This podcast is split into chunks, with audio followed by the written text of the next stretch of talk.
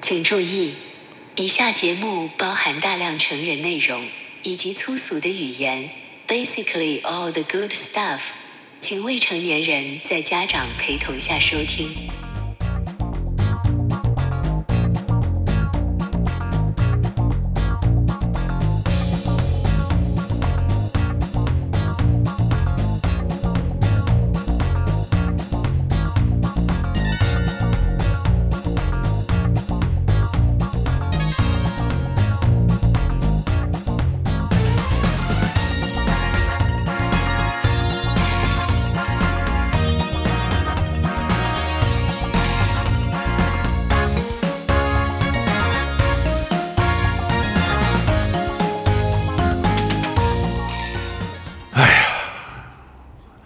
前两天我爸给我打电话，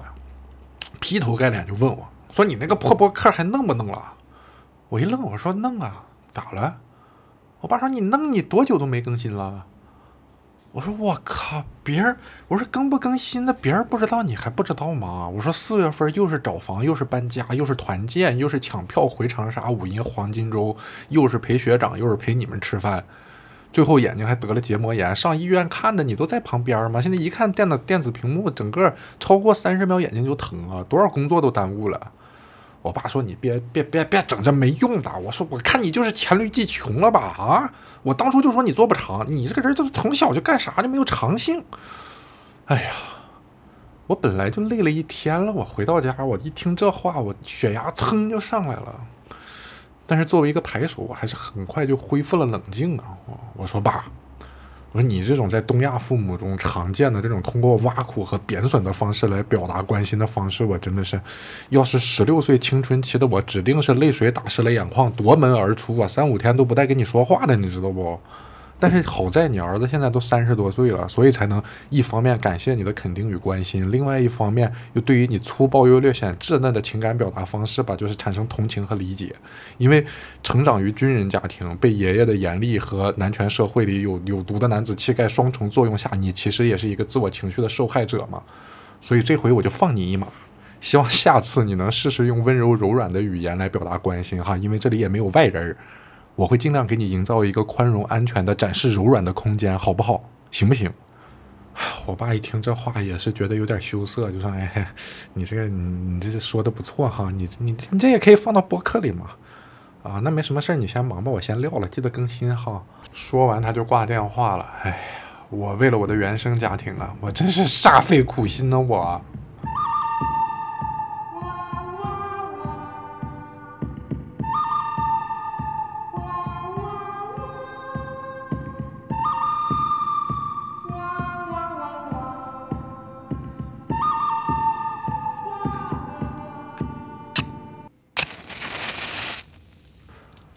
欢迎来到大漠招待所，我是熊猛。哎呀，这个太久没录了哈，有点有点不太习惯，突然。嗯，一眨眼就是又是好久好久没有见面哈。希望你也和我一样度过了一个充实的四月和五月。嗯，随着上个月参加教主的无聊斋录制和。呃，小宇宙的那个首页推荐嘛，就是我们招待所也迎来了第一万名听友哈，但当时没注意，呵 呵不知道第一万是谁。嗯，就是有知道谁是第一万位听友的，可以联系我一下，然后送你一件我自己做的 T 恤。嗯，订阅超过一万之后呢，除了催更的人变多了，呃。还有很多老听友都非常的激动哈，就说这个，妈，这个招待所都住了一万多人了啊，都是些什么人呐？嗯，就是大家说应该制作一期特辑，嗯，欢迎一下新听友的同时呢，也简单介绍一下我自己和嗯大漠招待所这个博客到底是干嘛的。其实我也一直都有这样的想法，只是一直没空录嘛。因为在评论区和添加我微信好友的这些听众，这里经常会收到大量就是重复度比较高的问题。嗯，关于我的呀，关于节目的，我觉得确实可以，就是做一期节目来统一回答一下，因为呃，大部分问题我在评论区什么的看到了都会直接回，但是我发现其实除了小宇宙，我们还在那个呃 App Store 上，就是呃有同步嘛，就是很多人通过苹果博客来收听节目的，他其实看不到小宇宙的评论，呃，所以。另外就是也有很多有趣的听友啊，就是发生一些互动、发生一些故事的，我觉得也有可以跟大家一起分享分享之类的，所以就在朋友圈征集了一下，呃，大家都有什么样的问题，然后就有了今天这么一期内容。大概会聊一下，呃，出出现率最高的问题，比方，哦，为什么又是新疆又是湖南的？为什么不能周更定更？呃，这个播客是怎么做起来的？怎么运营和推广？怎么做播客？包括还有，呃，怎么能遇到一些有趣的人？呃，怎么学习方言和外语？怎么讲故事？等等。呃，希望能在六十分钟之内把这些事情都说清楚吧。那我们就开始今天的节目。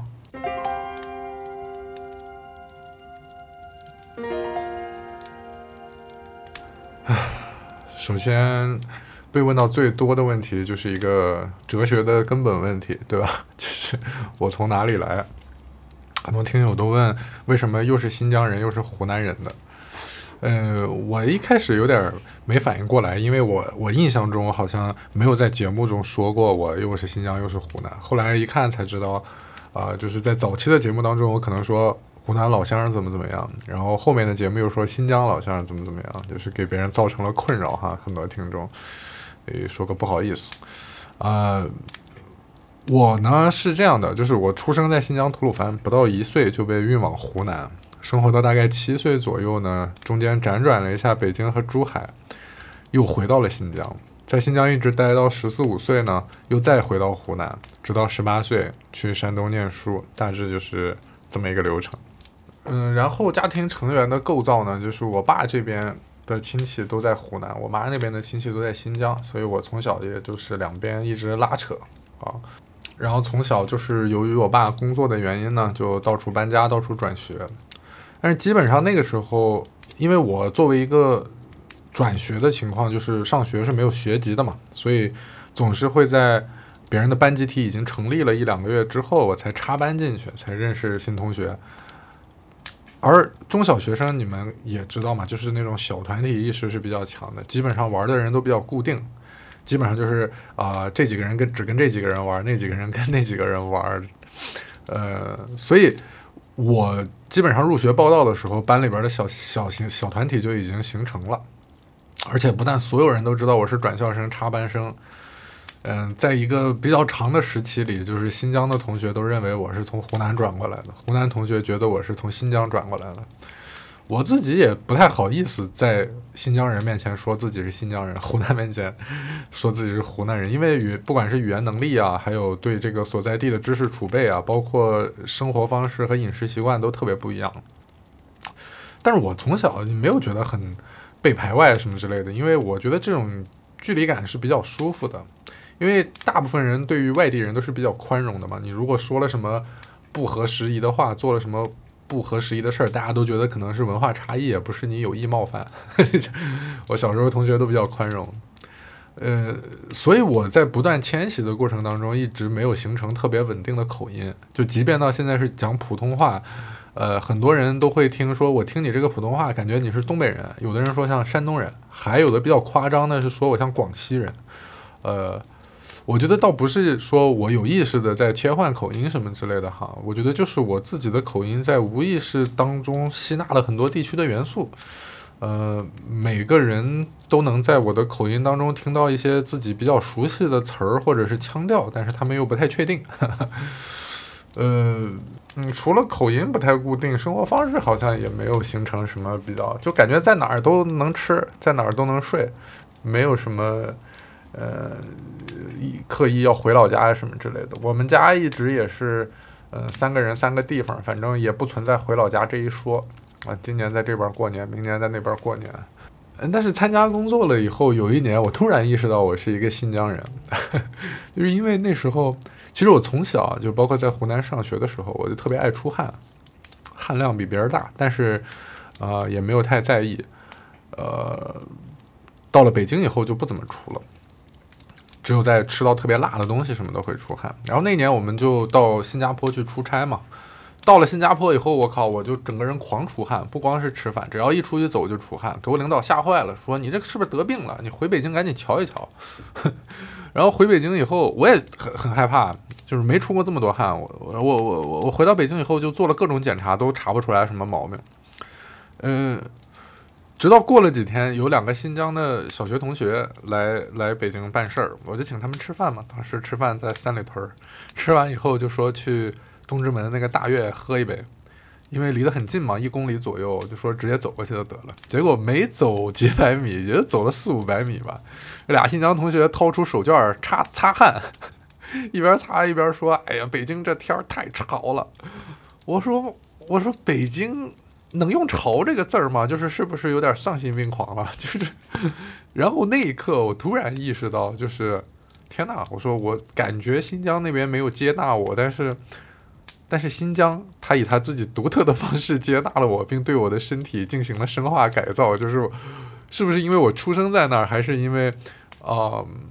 我青少年期在那儿，所以我的整个身体构造啊、初始设定啊是按新疆人这么调的，所以。只要到了南方，我就会，呃，本能的受不了，就是狂出汗。这就是新疆对我的烙印，我觉得。然后那一刻就觉得非常治愈啊！我感觉我就是个新疆人，所以现在我基本上，啊，别人问我是哪儿的，我都会说我是一个新疆人。如果对方有意愿多了解一下，说怎么感觉你口音不太像啊什么之类的，我就会再多解释几句，讲讲啊之前的这些经历。嗯，所以我身边很多儿时的小伙伴都是一起成长个两三年，然后就分别了。呃，然后在那之后，基本上就是很多很多年见一面这样。所以经常回老家的时候，一般都是回去的第一天，就是所有的小学那个同学啊什么的就聚会，吃饭的时候也特别亲切啊，聊聊彼此的经历和变化。但是如果超你在那个地方待超过一周，你在大街上遇到他们，他们都会一愣，说啊你怎么还在这儿？长沙都同学都会说啊。又啊嘛走了的，搞得我也比较尴尬。妈的，嫌我待的久了是不是？但 这种过程当中，我会发现每隔几年，就是大家聚会的时候，局面都会有一些小变化。比方一开始是高中时候玩的比较好的那十几个人，后来变成了是六七个人。但是这六七个人吃饭就不叫那六七个人。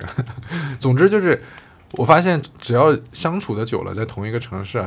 你只要相处的足够久，你总会冒出各种各样的矛盾。利益纠葛什么，反正倒是我，因为总不在嘛，所以没有什么机会跟大家产生利益纠纷呐，或者是矛盾什么的。反而我跟所有人的关系都是维系的不错的，所以每次每次我回去的时候，请客吃饭，人到的都比较齐。所以我会觉得某种程度上，我们这个博客也应该是这样，就是不要搞成那种准点播报似的那种，就像一个老朋友，就是。很久不见，但是偶尔一见面寒暄寒暄，聊聊近况什么的，对吧？就是我觉得是见面太频繁了，反而就是有容易疏远，对吧？嗯，那就说到做播客这个事情，就是首先我肯定是比较喜欢听嘛，就是大概前两三年开始，从谐星聊天会啊、无聊斋啊、黑水公园啊这些，就是转到知道了小宇宙这个平台，嗯，自己上手会。来做主要其实也是，呃那时候工作需要，想研究一下各种自媒体。一开始研究的是小红书嘛，但是很快感觉就研究会了，就做了个账号试了一下，呃反馈也比较符合预期，我觉得好像会了，就没什么嗯坚持往下做的 必要了嘛。然后播客的话呢，是因为呃就是这呃小红书虽然没坚持做，但是建立了一个大概自媒体应该怎么去。搭建这么一个事情，嗯，到那个时候还没觉得可以做一个博客，直到听到那个人类学李小道，就是发现啊，原来博客一个人也可以录，因为以前的那种感觉怎么着都得三四个人嘛。嗯，人人类学李小道那个一方面我是觉得，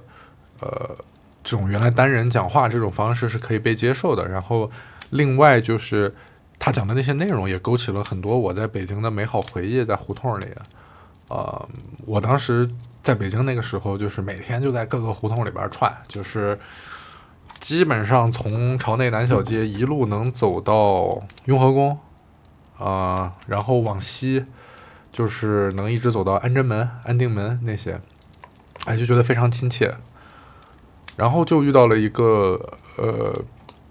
最直接的点，就是呃当时听闲聊的播客就加了闲聊群嘛。一开始聊的挺开心的，但后来就有点不太舒服。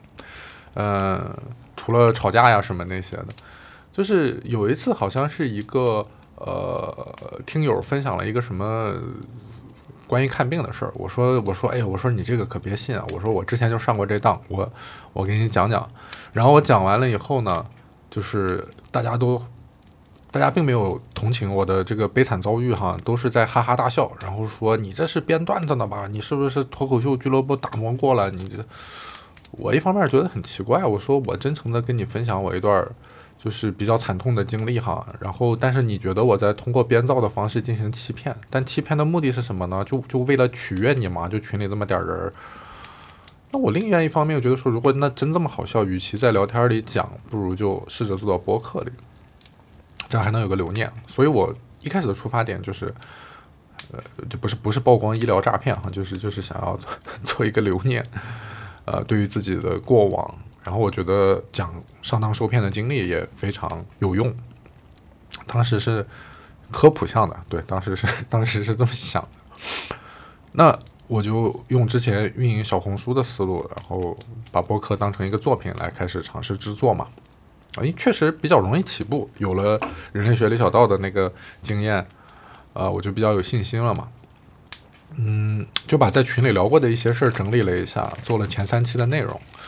我先发给朋友们听嘛，他们估计也就没听。我就意识到，可能对于没有听音频习惯的人来讲，你去安利播客这个内容是比较困难的。然后我又加了一些，呃，在群里边经常骂人的群友，就是。我觉得他们都是喜欢骂人的人，都是比较严苛的评论者，同时又是有收听播客习惯的人，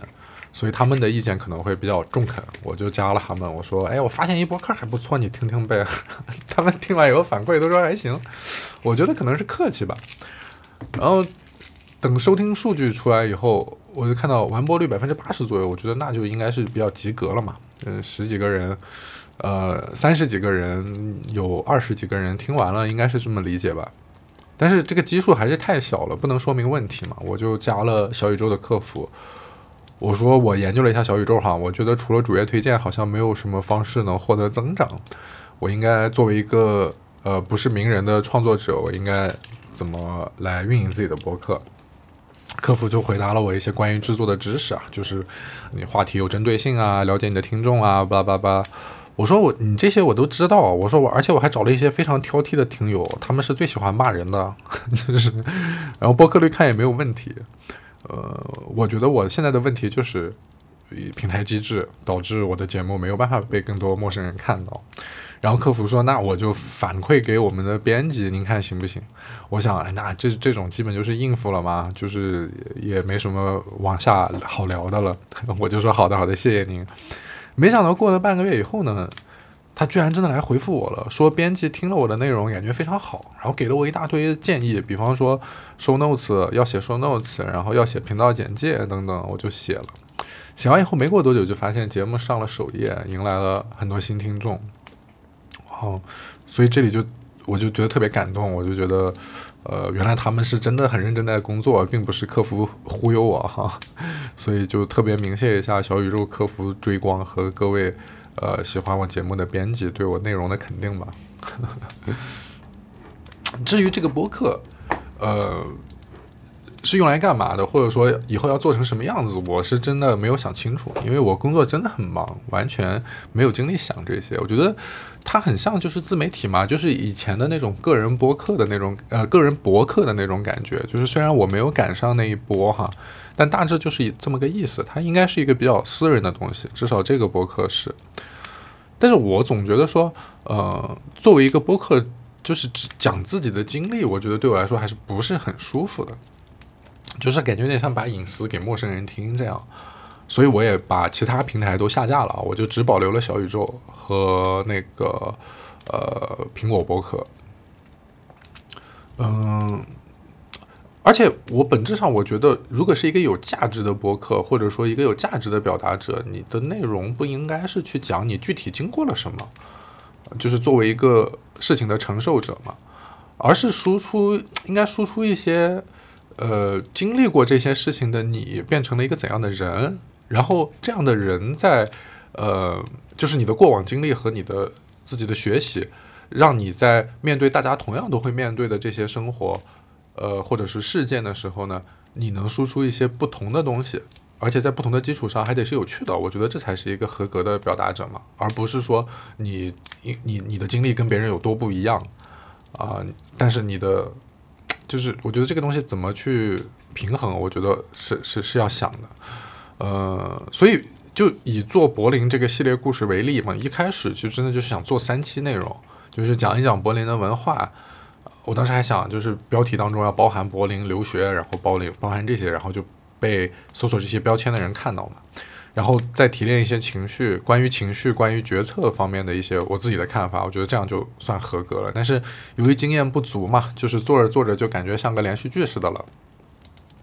所以本质上我自己是很不喜欢一直讲一个主题的，这就很像一个喝醉了的大叔非要拉着你说，你听我说说哈，我当年啊怎么怎么着，怎么怎么着，我也很讨厌就是变成这样的一个人，所以。在前面的几期里面，我我还是会想尽量尝试一些不同的讲述方式，嗯，就拿前三期基本上是一个铺垫嘛，就是讲，就是告诉所有人这大概会是一个什么样的故事，但是四五六期就很难再有兴趣去继续讲。就拿最最近一期来说，呃，原本我的主题，我设置的主题和讲法是。讲一讲我和各种餐厅之间的故事啊，我和中餐厅，我和韩餐厅，我和越南餐厅，我和土耳其餐厅之间这些老板、这些人发生的各种故事啊。但我录着录着就不太想录了，觉得就跟流水账似的，没劲儿。呃，既没有主题感，也没有明确的起承转合。所以，因为我前几期都是没有写稿子的嘛，就是吹牛不打草稿嘛，就这。呃，那我觉得做不下去了，但是还是得做。我就试着打开了一个文档，把这些事件都列出来，然后排列出来以后，我就突然惊喜的发现，就是原来中餐馆发生的一件事和半年之后的一件，呃，就是半年前的一件打牌的这个事情，两者是高度关联的，有内在连接的。哦，原来我之所以当初能在中餐馆这样这样，是因为在那之前我打牌的时候已经那样那样，但我从来没从这种角度考虑过。然后我就重新录了这期节目，因为这两件原本孤立的事件就突然产生了某种关联嘛，而这期节目就正好可以通过结构的设置来揭示这种关联。我觉得这样的话，听众就会更加明确地感受到某种意义或者说是主题，同时我自己又对自己完成了一次自我的探索嘛。就是关于我在决策时候的一些内在逻辑，所以这样的内容我是会比较有激情和意愿去制作的。如果我也觉得这样的内容是有价值的，而不是那种呃把自己的生活像流水账一样给别人说一遍，我觉得这个就太自恋了。就是除非我是周华健，我是刘德华，我我说是我大家很想知道你的呃生活当中的细节，我是不觉得我是我我是有这样的价值，然后我也不觉得生活当中的每一个细节都要拿出来给别人讲。所以，综上所述呢，我就希望大家能够理解，就是我是很乐意一直去制作这些有趣的故事。但是我作为一个业余创作者呢，效率肯定是相对低下的，甚至写稿都不太会，都是想到什么说什么，这种是一个比较舒服的。同时，对于过度分享这件事呢，我也抱有某种警惕，就是这这个警惕的点，其实我不知道怎么归纳，但是有一位著名的歌手啊，宝岛小陈儿。他在他的歌词里是这么写的，你看，大家听一下，看能不能 get 到。为了要讨好你的欢心，我经常忘记我自己。感情世间疯狂的事多了，并不见得好。我不能随便我自己，快乐轻声地歌唱。都说你爱听情歌，来分担你心中的苦。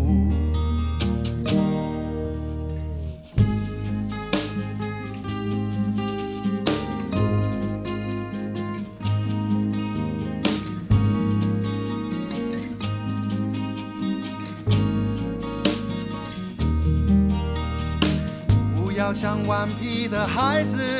老说为我唱情歌。常常我一个人在夜里担心迷失我自己，而原来我是一个爱四处游荡的人。如果有那么一天我停住了，你是否就离开我？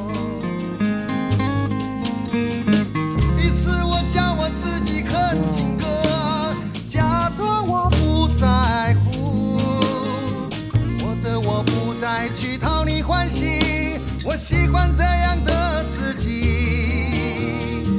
于是我叫我自己哼情歌，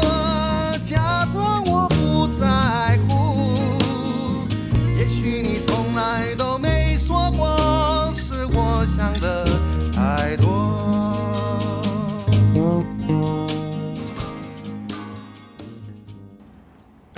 也也许真的是我想太多，但是我不知道，就咱们边走边看吧。嗯，接下来呃就是回答大家一些比较所谓的功利的问题哈，呃，如何遇到有趣的人？很多人问这个问题。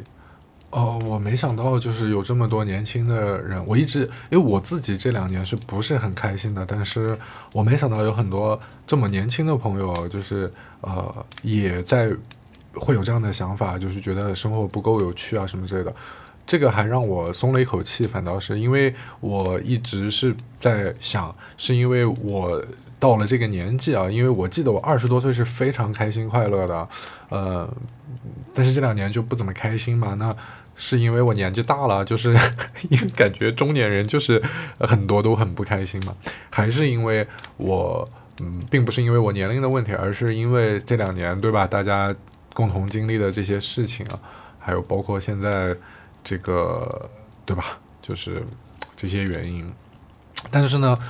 嗯、前两天遇到一件事儿，我觉得是非常有意思的，跟这件事情相关。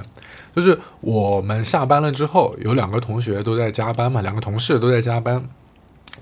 呃，正好我们都是七八点钟结束，然后他就说要不要一起出去吃个饭？啊，我说可以啊，那就一起去呗。然后我们就打了个车嘛，司机一开始开错了一点地方。我上车以后，我就说你怎么为什么不不从对对对面这条道走呢？然后那个司机就说：“哎，我就是我觉得那边会有点堵啊，根据经验，这边不是八点钟就会很堵吗？就那种。”我说：“哎，你这个腔调很奇怪哎，你是你是台湾人呐、他说：“哎，我是我是福建呐、然后我就说：“哦，你是福建人来深圳开车。”然后白天开车，晚上当 rapper 是吗？因为这个司机穿的就全是那种 rapper 的东西，就是嗯阔腿裤，然后 oversize 的 T 恤，然后戴着那个耳钉和那个金大金链子，然后短发，但是染了一头金发，然后上面有挑那种粉色什么之类的，我就觉得这种人就很不像一个传统的网约车司机，我就觉得他应该是挺挺酷的。我说你这裤子简直太好看了，你这发色你肯定是个 rapper。他说我不是 rapper 啊，我不会 rap。我说那你那你还有没有别的工作除了开车？他说我是一个音乐制作人啊。然后我就说哦，音乐制作人。我说你做过什么音乐是有可能让我们我听过的吗？他说我做的是张信哲。然后我就说张信哲，你你你。我说你是张信哲的制作人，他说我不是张信哲制作人，是我做过张信哲，就是大致意思就是说，呃，张信哲最近参加一个湖南卫视的节目嘛，就之前那个时候，呃，他们会为了录新的版本的歌，一般会远程把小样发给这些，呃呃外地的制作人，然后帮他们重新混音啊、制作这种。总之呢，就是这一路上跟这个司机聊得非常开心，然后他就各种点评当下的那种呃综艺节目，然后又怀念那个九十年代的时候那些艺人都多好，然后他跟哪些明星的那些八卦聊得非常开心。然后两个同事在后面一直笑。下车以后呢，这个那个同事就说：“妈的，怎么每次跟你出来都会遇到些莫名其妙的人，就总会遇到这种事儿。”哎，我当时就说：“啊，你，我当时说，我周围的朋友也是这样，我的高中同学、大学同学都说，每次跟我一起出去就会遇到各种有意思的人。”哦，我当时就说，我可能是我这个气场比较，就是我不知道啊，就是嗯。但是我会想说，我说你每次上车是不是你们都是上车以后就玩手机，也从来不会跟司机聊天呐、这些的？然后他们说从来不会聊天，就是玩手机。然后那个另外一个同事还说，因为你这样讲话对别人也是一种打扰啊，就是万一别人不想跟你聊天呢？啊，我当时就觉得说，我说我我从来不会预设别人不想跟我聊天，我说这是第一，然后第二，嗯、我觉得。当一个人真的不想跟你聊天的时候，你跟他聊个两句三句，呃，这个是不构成打扰的，对吧？但是往往你在聊了两三句，你就能判断出这个人想不想聊天。如果你问了两三个问题，他觉得很冒犯，不想说话了，那你就闭嘴就好了。就是他不会因为这个就影响了别人的一天的。我觉得，呃，不要有这种精神负担嘛。然后，如果你聊了两句，你发现这个师傅就明显就是很想聊嘛，然后大家就可以继续聊下去嘛。那你聊的越多啊、你你你遇到这种有趣的人的概率就大很多嘛。本质上就是这样一回事。但是这也并不是说你每天一出门就要去发掘有趣的人呐、什么这种。我觉得本质上还是取决于你你的诉求吧。就是如果你确实是一个商务人士，你不需要呃跟别人有太多无效的交流，你也没好，就是反正自洽就行。我记得之前呃那个去参加教主无聊斋录制的时候，呃录完了以后，我就和我的高中同学在一家餐厅吃饭嘛，就搜了一个那种游客必必去网 网红店那种，那个装修就非常有趣，然后。领位的那个服务员把我领到那儿，我当时就说：“哎，我说这个墙是什么风格啊？因为那个墙就明显就是一个精心设计过的墙嘛。”那个服务员就说：“先生，不好意思啊，我不知道，因为我是从东莞过来的。”我说：“你这是什么逻辑？就是、你不知道跟你从东莞来这两件事情的逻辑是什么？就是东莞人都不知道墙的设计还是什么什么意思？我觉得很有趣嘛。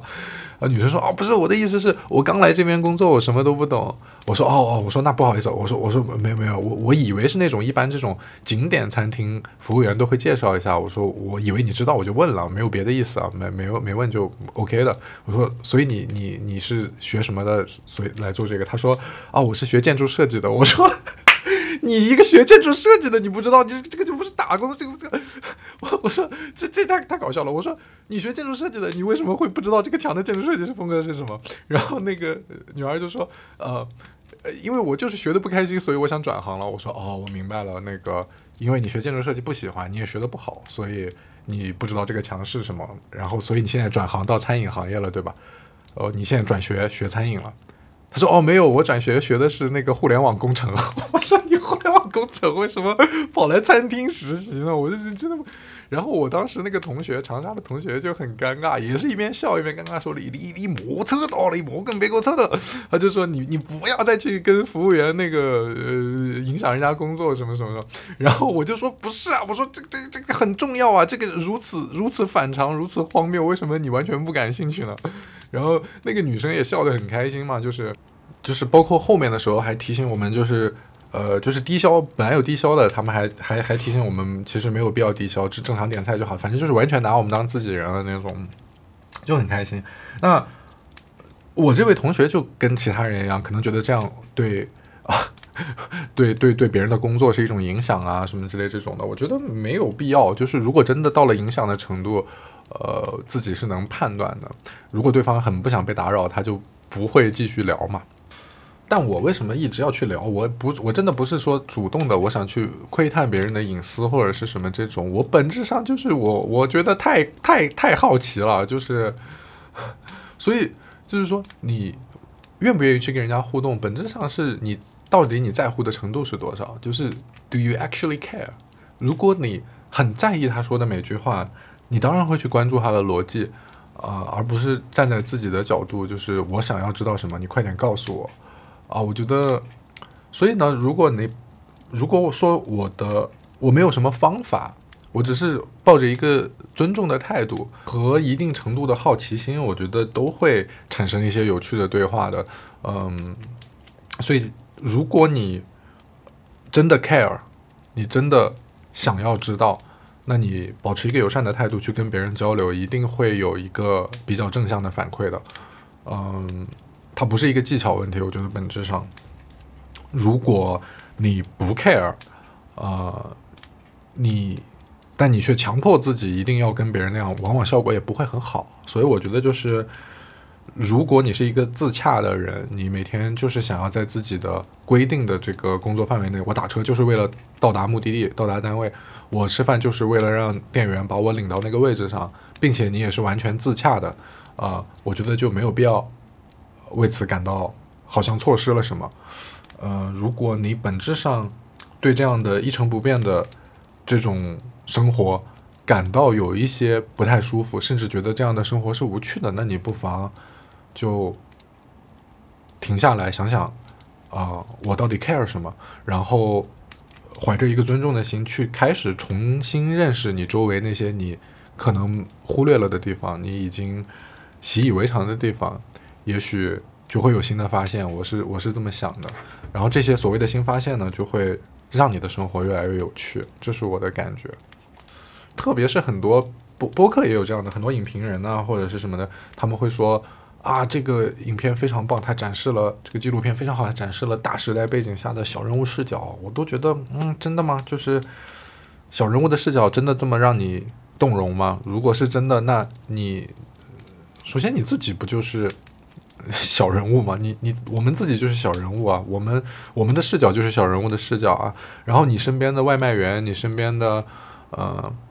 呃出租车司机，这些大家都是小人物。你真的 care 他的视角吗？你 care 的话，那你就听听他在过去的十年、二十年，他经历了什么吗？他经历了怎样怎样的时代变迁吗？跟你的有什么不同？我觉得有共情的部分，然后有完全你想象不到的部分。我觉得好像说的这个平民视角很稀缺的一样，我觉得没有必要，就是这样。呃，就聊到这儿了，顺便就是推荐一下，我可能大家都已经看过了哈，但是也许有人不知道，就是那个向彪老师的一个和许知远的十三幺访谈，就是做那个把自己作为方法那本书，小宇宙上还给他开了一套节目。呃，强烈建议大家去看看这个，因为我看到向彪老师的时候，我就是觉得非常的，嗯，怎么讲，振奋人心。因为我的这种方式，在我觉得我完全这十几二十年就是在践行他的，就是完全是按照他说的这样的方式在构建我自己的生活。嗯，常常会遭到不理解，我也会觉得自己跟大城市可能有点格格不入。比方那时候在上海住了半年多，我走的时候，呃，交了很多朋友嘛，然后我，我，我，我说请大家吃个饭，走之前，然后请了当时叫了我住的那个地方楼下的全家便利店的几个店员，然后吃完饭，吃饭的时候还是比较愉快的。吃完以后，另外一个朋友就一直在问我说：“你为什么要叫便利店店员？为什么要叫他们吃饭？”我说：“因为就是离开了嘛，都是在这里交的朋友。你也是我在这里交。”他说：“对，但是为什么要请便利店的店员？他就很难理解。”我说：“那些是我的朋友啊，我每天我每天晚上都是在他们那里吃东西啊，我就是聊天呐、什么的，就就就就就是朋友啊，都是一样的嘛。但是后来就是，嗯。”反正就很多，就是大身边大部分的人不太理解，嗯，去看看那个向老师那本书，把自己作为方法，关于学语言和学方言这个事情，很多人说是啊你天赋非常高啊什么，我恰恰觉得，呃，当然就是我我我第一反应我是我是不觉得天赋这个不是什么谦虚哈，嗯，但是从另外一个角度来讲。呃，我觉得，我觉得天赋这个东西，成长背景算不算天赋？如果你的成长的路线算是一个天赋的话，那那那那那可能确实我的语言是一种天赋。呃，因为在很小很小的时候就开始，呃，接触到了南南方和北方这两个比较大的差别比较大的这个这个语言环境，嗯，这就导致。你的听力会变得比较敏感，啊，因为你熟悉了湖南话之后，又学习了普通话，然后包括在新疆各种各样的方言啊，新疆的主要人口构成汉人里面是。呃，河南人、山东人和四川人是比较主流的啊。你从小浸淫在一个多语言的环境里面呢，你自然对于语言就会比较敏感。那也确实有很多在新疆生长的人，就是语言这一块儿是呃表现的比较突出。如果这个算是天赋的话，那那那那可以说就是算天赋吧。但是我觉得这里面有一个更重要的一点，就是说，我认为，嗯。我们所接受的，特别是外语教育，我觉得是有很大的问题的。我举一个例子，你就明白哈。嗯，我们大部分人应该是从小学的时候就开始学英语，到了我们参加工作以后呢，基本上已经学了十几二十年了。但是大部分人的英语水平都很差。但是如果你仔细观察一下，你就会发现，你身边如果有去那种欧洲国家的哈，呃，比方说德国、西班牙、法国这些。大家小时候学的都是英语，并没有学过这些外语。但是如果你一旦决定出去留学呢，你基本上就是突击一年到两年的时间，就能从完全没听说过这门语言到有能力在国外生活和求学，就上学，在大学里上课，这种语言水平都是通过一到两年就达到了。你不觉得这个很奇怪吗？就是如果这个事儿本质上是一个两年能干好的事儿，为什么我们学了十几年都没学会呢？特别是像德语、俄语这些，它都是。呃，大家印象中可能比英语还更要复杂的语言，对不对？所以这个事儿就有问题。那再举一个例子，你就更你就会觉得更奇怪，就是为什么在在德国亚洲人里面说德语说的最好就是越南人，这些越南人啊，很多都是四五十岁逃荒逃到德国来，他们就是黑工嘛，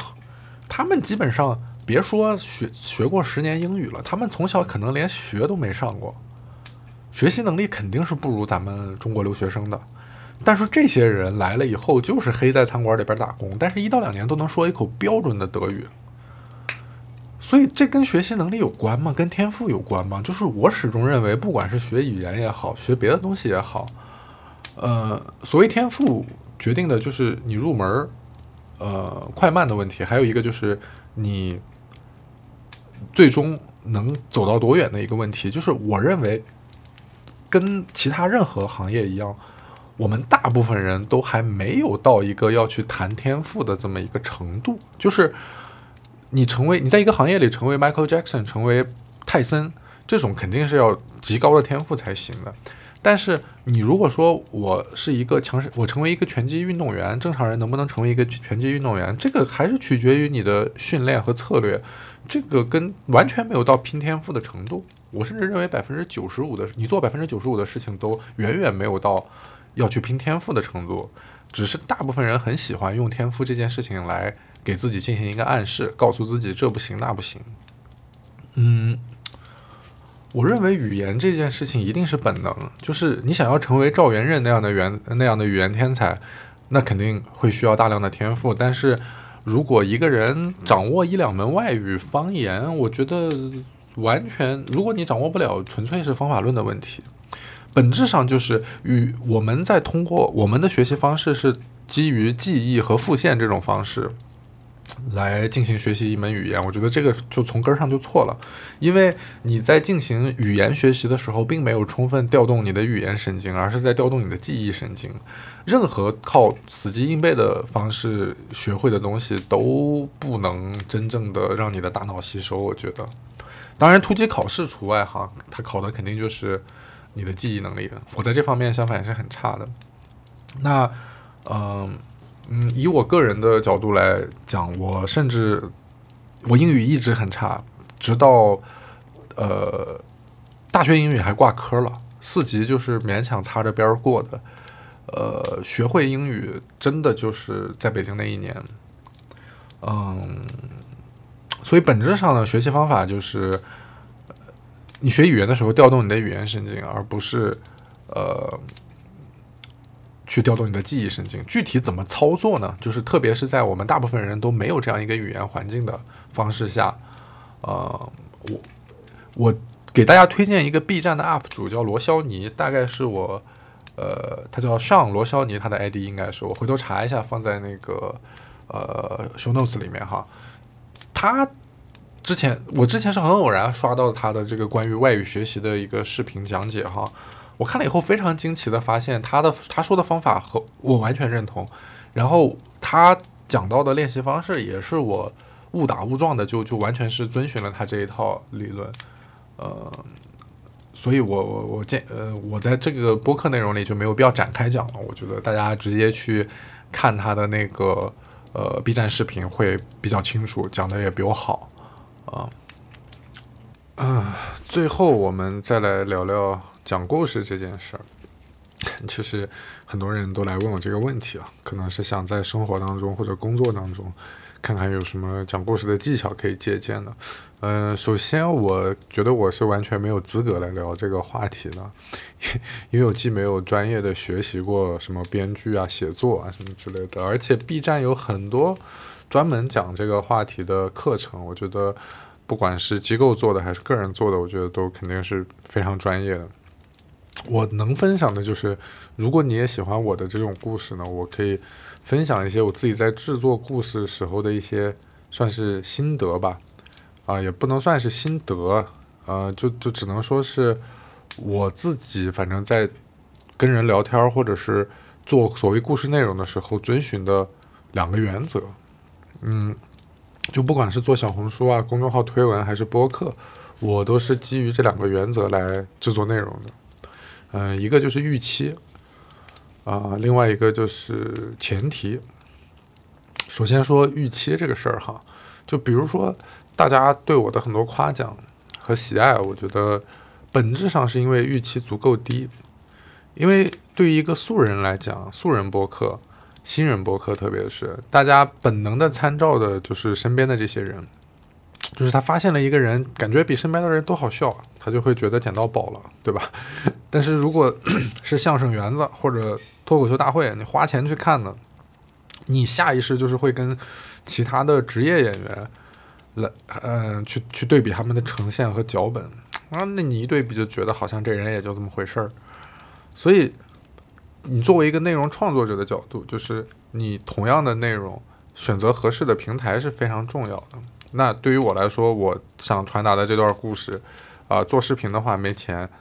写文章的话会丧失很多，嗯，就是关于口音啊、方言啊这方面的呈现，效果也会大打折扣。文本本身就不够强嘛，所以我觉得播客这个场景是比较合适的。那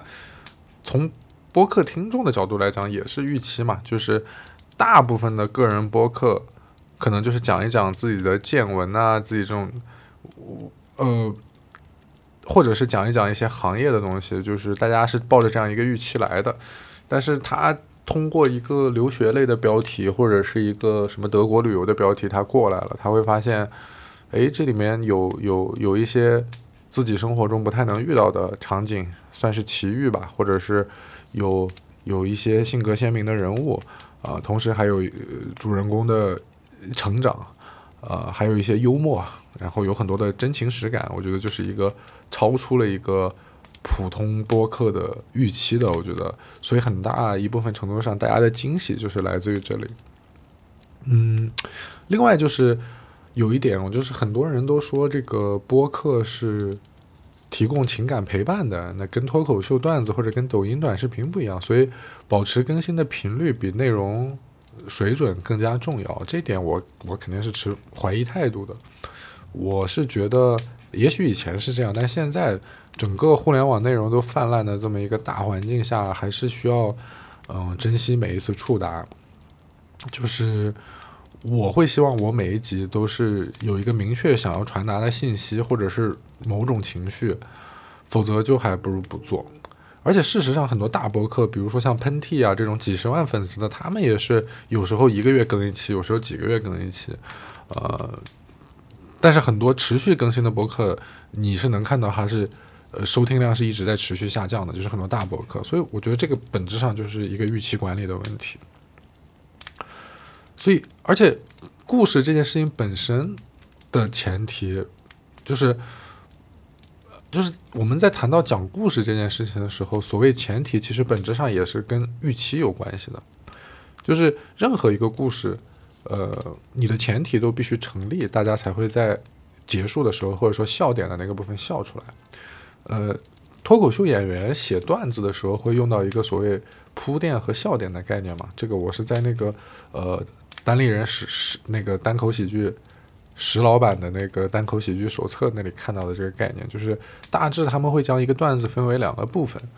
前半部分就是描述一个场景。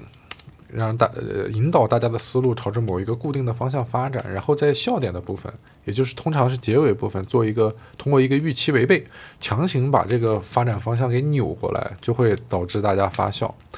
呃，这就意味着你铺垫越好，大家的思维就越朝着你想引导的那个方向，就很像魔术师嘛，前期的那种引导，然后你揭晓笑点的那一刻，那那个效果才会足够成功，就是跟魔术也挺像的。但是我们做播客，就是我自己做播客，或者说平时跟朋友聊天呢，这个不意味着我们要像脱口秀演员一样去编造一些不存在的经历或者没有发生过的事情。这种东西本质上就是一个是很容易被戳穿，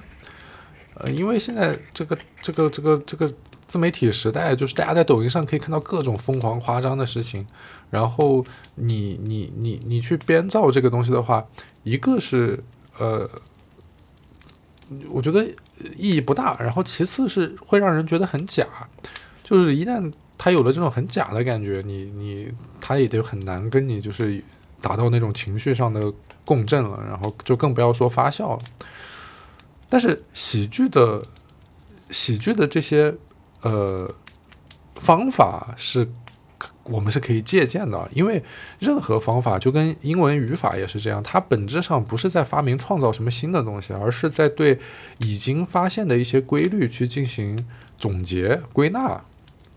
所以你会发现，你生活中遇到的那些令人捧腹大笑的，或者是呃莞尔一笑的这种幽默的事情啊，它往往都会存在这样的特点。你你你你你只需要在你自己表述的时候，把这个特点给体现出来就行了。很多时候，呃，你自己经历了一个很好笑的事儿，但是你发现你转述给别人的时候，别人别人不觉得好笑。其实这个就是因为你的前提没有传递到，就是因为你自己在经历这个事情的时候，你的眼睛看到的东西，你声音听到的东西，你是完全你是第一手在那里的。但是你在转述的时候，你的听众他是很难，嗯。设身处地进入你当时的那个情境的嘛，所以你就需要在表达的时候去把这些情境都描述出来，这样他才能进入你的这个呃设计出来的前提，然后本质上就是你的铺垫才能够做好，才能你的铺垫才能成立，就是他才会按照你想要引导的那个方向去走。嗯，简单来讲呢，就是你的铺垫需要和你这个笑点相匹配。就是你的笑点越小，越是那种小幽默，你的铺垫就要越短，就最好是两句话铺垫，然后第三句直接就是笑点。但是你的笑点越大，你就可以做呃更长的铺垫。就但是你有了铺垫，有了笑点，它只是符合了一个表达的规律嘛？你这个笑话能不能成立，还是取决于你这个段子的前提。但这个前提和铺垫概念确实比较像哈，我也不是专业人士，我不知道该怎么讲清楚，我就举一个例子哈，就是我们之前某期节目当中，我忘了是第几期了，就是有一个开场是我说，呃，我在一个洗脚的地方，然后阿姨问我身高多少，我说一米七九，结果是听错了，她让我把座椅靠背升高，而不是问我身高多少。如果如果这么去讲的话，这个就不是很好笑，对吧？嗯。而且这个事儿本身可能在很多人那里都都是不搞笑的，但是当时和我一起洗脚的那几个同学，我们都哈哈大笑，就非常疯狂，笑得很大声，因为他们知道我这个比较唯唯诺诺的性格，然后也知道我的人，也听到了阿姨当时的口音等等的，他们一下子就能 get 到这个点，就笑了。但是如果我去转述给陌生人，就像刚才那样转述的话，陌生人是完全 get 不到的。所以呢。你就要去分析一下，就是说，嗯，这个故事的笑点就是听错了。那为了让这个笑点能够成立，就需要先铺垫阿姨的口音，还有铺垫前面的故事，还有我唯唯诺诺的性格，对吧？就是啊、我妈首先是我妈跟我说了，在外边不要说一米七九，然后要说自己一米八零，啊，然后但是我内心对这个事儿又比较纠结，但是又迫于我妈给我的压力等等，然后我本质上是一个不愿意撒谎，而且性格上比较唯唯诺诺的那个人，所以听到阿姨问的时候，我第一反应是觉得自己撒谎被戳穿了那种懊恼的心态，所以这些东西对于跟我一起的朋友来讲都是呃不需要再铺垫的。我的性格呀，我妈什么说的这些，我他们都知道，而且这两件事情都是呃真实发生的，它也不需要你去编什么东西，所以你只需要在你遇到了这么个好看的事儿、好笑的事儿，你就只需要在表述的时候注意把这些前提都先去铺好，然后再最后最后这个叫 deliver，就是把这个笑点转出来，那就呃就会比较好笑，大家就会比较接受了。我，哎呀，我自己讲的都有点害臊了，真的就是明明都不是一个专业人士啊，结果舔着脸在这儿给人讲什么理论分析啊，我觉得，哎呀，真是就以后不要问我这些问题了吧，我真的，呃，因为确实问的人太多了，我觉得，嗯，就是还是要分享点什么，但我想来想去，好像也就只有这个能分享，其他的我也不知道。但是我觉得本质上还是就是，呃，前面说的那个 care，你在乎，还有就是预期吧，好像说穿了都是，呃，你是否愿意站在对方的角度考虑，他需不需要听这个，他愿不愿意听这个，他为了听懂这个，他需要，呃，前前提有哪些额外信息啊？我觉得本质上也就这么一回事儿。嗯、另外还有一个比较有呃，因为很多人就是想问我，呃，怎么自己做播客嘛？然后我就觉得说，还有这方面有一个小